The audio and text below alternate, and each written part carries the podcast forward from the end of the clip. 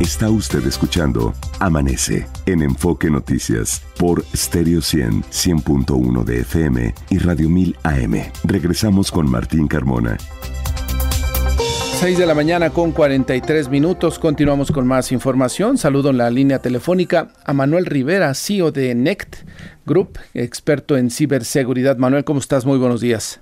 Martín, encantado de saludarte. Muy buenos días y gracias por la invitación. Ayer fue justamente un día para reflexionar sobre la ciberseguridad, ¿no? Ahora que ya pues estamos tan metidos en temas de, eh, de la cuestión digital, de la cuestión de Internet.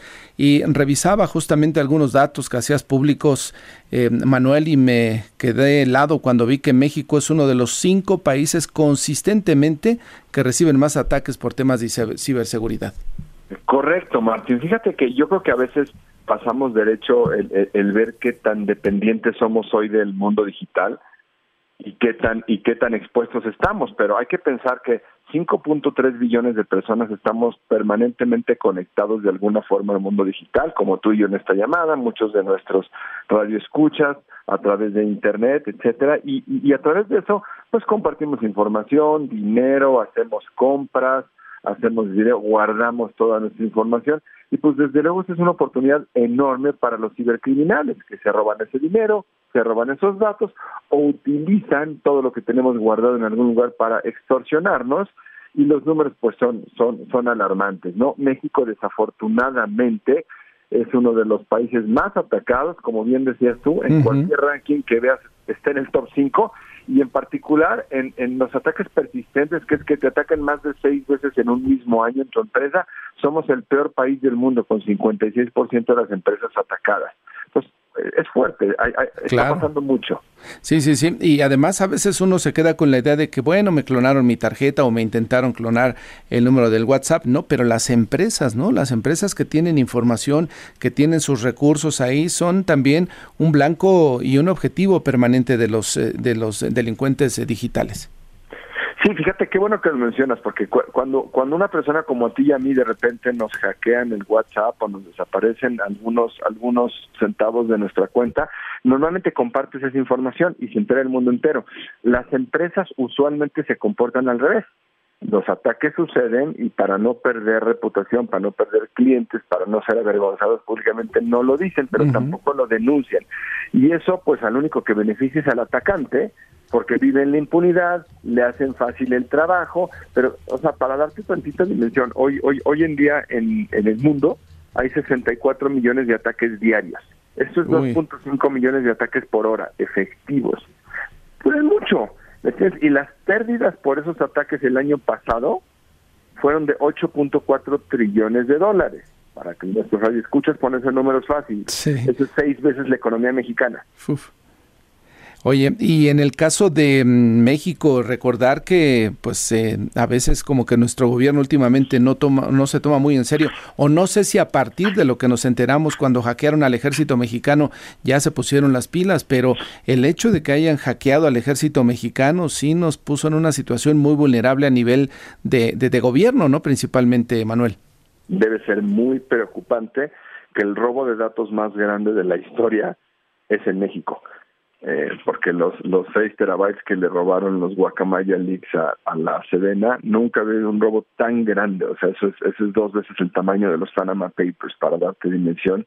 Es muy grave y ah, desafortunadamente el, gobierno también, como algunas de las empresas, viven en la negación. E incluso el ataque lo uh, terminan el tema diciendo que de eso no se habla porque es gente mala quien lo hizo pues sí, cierto, si es gente mala, pero lo van a volver a hacer. Y mientras te lo hagan, te pueden robar tu dinero, te pueden robar tus datos, te pueden exponer, te pueden extorsionar. Y, y, pues un gobierno puede sobrevivir a algo así, pero un individuo y una empresa no. Se ve complicado. A nivel de personas, de familia o de aquellos que tienen un pequeño negocio, ¿qué se puede hacer, Manuel, para evitar ser víctima de un delito de estos? Muy buena pregunta. Mira, porque eh, eh, a veces entender esto a profundidad es difícil si no entiendes de tecnología. Entonces hay, hay que irnos a la parte muy pragmática, ¿no? Eh, dos, o sea, primero, si eres una persona, te diría tres o cuatro tips importantes. Martín, el primero, eh, trata de en tu teléfono móvil, que es el lugar donde más interactúas con el mundo digital y donde más información privada tienes, hay que hacer dos o tres cosas. Uno, prender todos los filtros de seguridad como multifactor de autenticación, eh, passwords, passcodes, etcétera.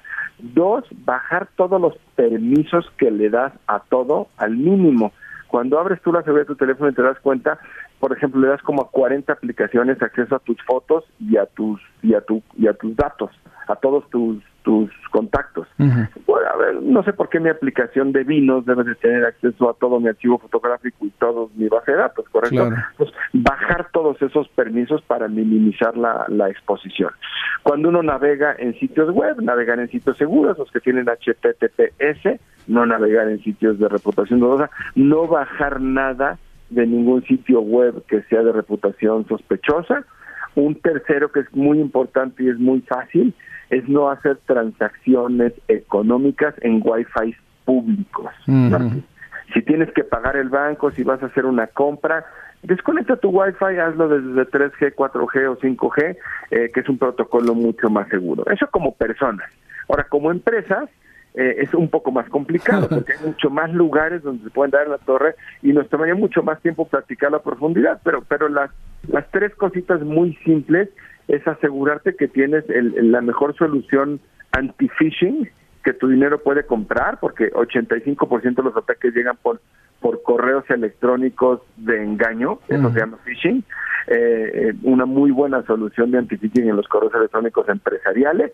Segundo, una muy buena solución de, de lo que antes se llamaba antivirus, que ahora ya no se llama así, se llama EDR, e para tus computadoras y tercero, asegurarte que en tu empresa contratas un servicio de hackeo ético, que no sé si habías escuchado qué es eso. Entonces, contratar profesionales que te hackeen. Ah, okay. los contratas, llegan y en 3, 4 días te hacen 35, 40 mil ataques y te entregan un reporte y te dicen, a ver, todos estos ataques, con todos estos sí tuve éxito y te pude haber robado y... tal o cual cantidad o tal información. Todo esto, y todo esto no. Entonces, pues con eso ya sabes, por lo menos es una muy una, lo más cercano a una simulación real de un ataque para que sepas dónde, si fuesen a atacarte, sí serían exitosos. Pues Emanuel Rivera, te agradezco la conversación y que nos alerte sobre esta problemática, a estar atentos en todo momento. Con mucho gusto, Martín. Gracias y que te vaya muy bien. Él es CEO de NECT Group, experto en ciberseguridad. Atención con todas las operaciones que haga en su teléfono celular. Ángel Gatica, adelante. Buenos días.